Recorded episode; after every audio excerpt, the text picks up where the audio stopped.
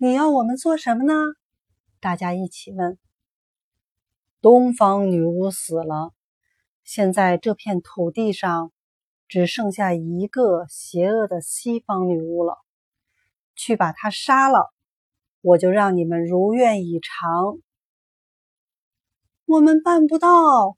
多罗西大喊起来：“我们永远不愿意去杀死任何东西，即使愿意，我们又怎么能杀死西方女巫呢？你又伟大又令人害怕，你都做不到的事，又怎么能指望我们能做到？”我不知道，大脑袋说。但不管怎样，除非西方女巫死了。我才会帮你们实现愿望。现在你们可以走了。记住，在没有完成任务之前，不要再来见我。四个伙伴失望的离开了觐见室。现在怎么办？多罗西问。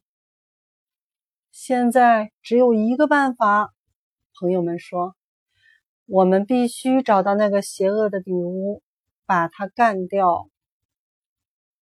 于是，小伙伴沿着落日的方向开始去寻找邪恶的西方女巫。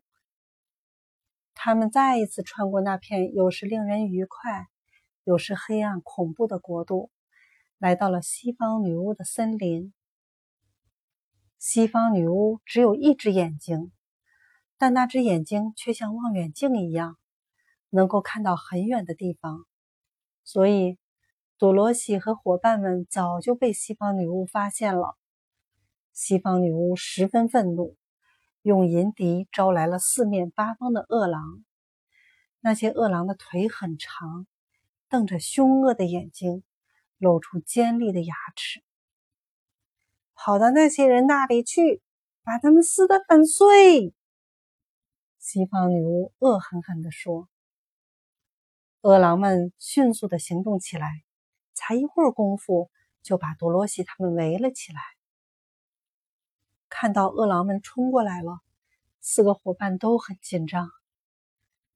这次我来战斗，铁皮人说：“你们站在我的后面，等他们跑来时，我将他们劈成两半。”他拿起斧头，当领头的饿狼奔过来时。